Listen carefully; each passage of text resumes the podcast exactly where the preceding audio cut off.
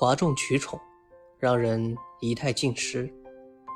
有些人爱玩小聪明，其实真正聪明的人总是很低调，因为他们知道自作聪明只不过是哗众取宠而已。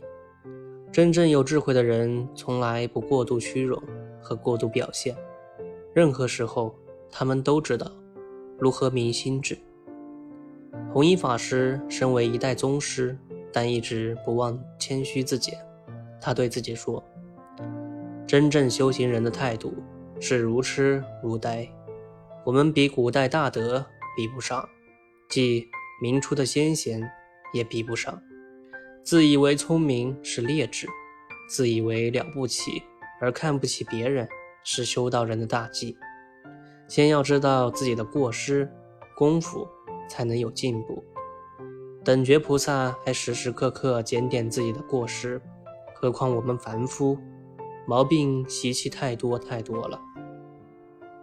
大师也曾以故事点化世人，不要故作聪明。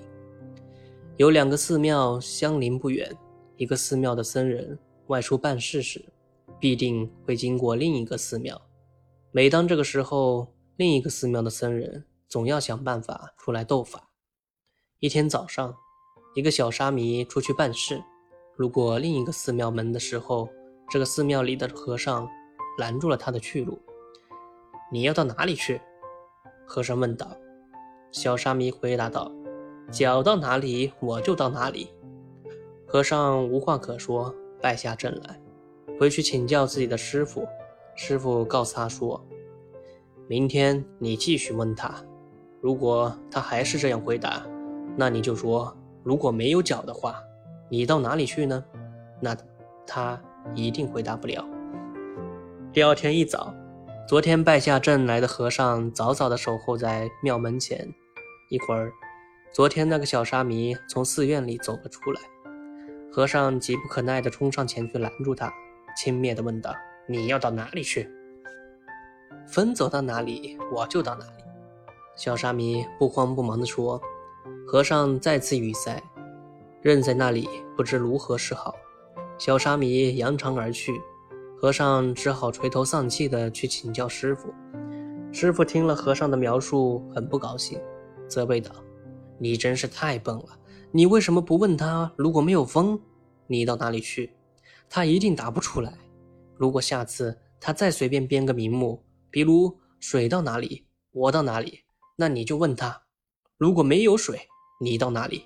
他一定答不出来。”听了师傅的这番话。和尚高兴极了，他心想：明天看你怎么应付我。第三天，和尚又早早地等候在寺庙门前，等小沙弥过来后，和尚走上前去问：“你到哪里去呢？”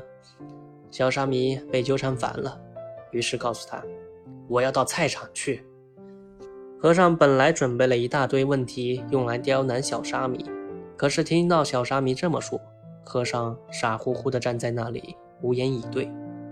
一个有大智慧的人，不会无聊的去和别人做没有任何意义的纠结。人应该多花一点时间修正自己，提高自己，让自己的生命得到释放和解脱。好的，欢迎大家的点赞和评论呐。晚安。